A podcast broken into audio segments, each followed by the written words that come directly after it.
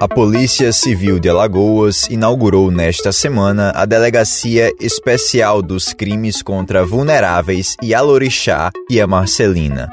A unidade vai atender grupos e vítimas de intolerância e preconceito, funcionando de segunda a sexta, das 8 da manhã às 6 da noite, no complexo de delegacias especializadas, localizado no bairro da Mangabeiras, em Maceió. Entre os grupos que serão atendidos estão os idosos, adeptos de religião de matriz africana, pessoas com deficiências, quilombolas, população em situação de rua, negros, ciganos, índios e pessoas LGBTQIA.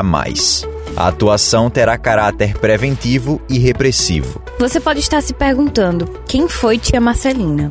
Ela foi a mãe de santo espancada após ter o terreiro invadido por um grupo miliciano. O caso ocorreu em fevereiro de 1912, há mais de 110 anos, no que ficou conhecido como Quebra de Xangô. A violência começou quando integrantes da Liga dos Republicanos Combatentes invadiram e destruíram os terreiros de Maceió. O grupo era oposição ao governador da época, Euclides Malta.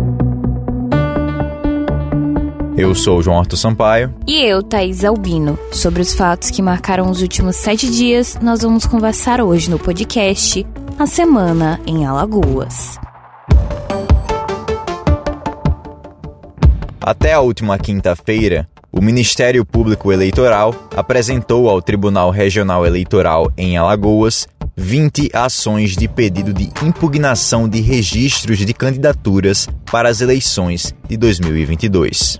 Dez ações são de candidatos ao cargo de deputado estadual, oito ao cargo de deputado federal e dois referentes ao Senado Federal, um ao cargo de senador e outro que pretende compor chapa como primeiro suplente.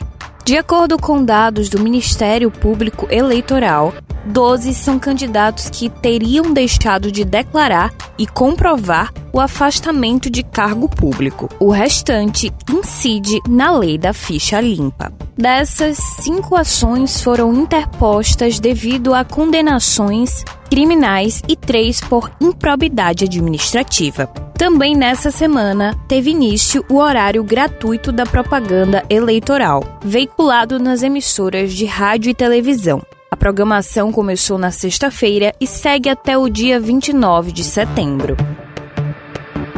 Na semana passada, nós falamos aqui que a Câmara Municipal de Rio Largo tinha rejeitado a instauração de uma comissão especial de inquérito para investigar o prefeito Gilberto Gonçalves, aliado de Arthur Lira, que foi afastado e preso nesta semana, acusado de obstrução de justiça. Tudo isso começou com a operação da Polícia Federal, denominada Beco da Pecúnia, que investigou desvios de recursos públicos federais, lavagem de dinheiro e organização criminosa na prefeitura de Rio Largo. Bom, nessa quinta-feira tivemos uma reviravolta, com a comissão sendo instaurada, atendendo a uma ação popular. A SEI, que tem como presidente o vereador Márcio Soares, tem 90 dias que podem ser prorrogados por mais 45 para entregar o relatório final apontando ou não a culpabilidade de Gilberto. Nessa sexta-feira, dia 26, a Justiça revogou a prisão de Gilberto Gonçalves. Ele está afastado do cargo desde o dia 11 de agosto, deixando a esposa e vice-prefeita Cristina Gonçalves na gestão do município. O Serviço Geológico do Brasil divulgou o relatório técnico realizado após o surgimento de diversas rachaduras em imóveis localizados no município do Pilar.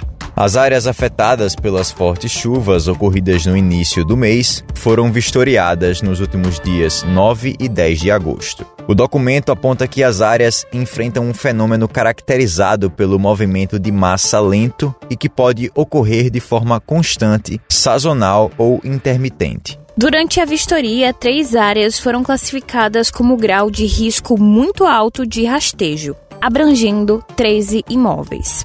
O documento recomenda que o município promova estudos geotécnicos e hidrológicos, cuja finalidade será dar embasamento para possíveis projetos de estabilização do solo.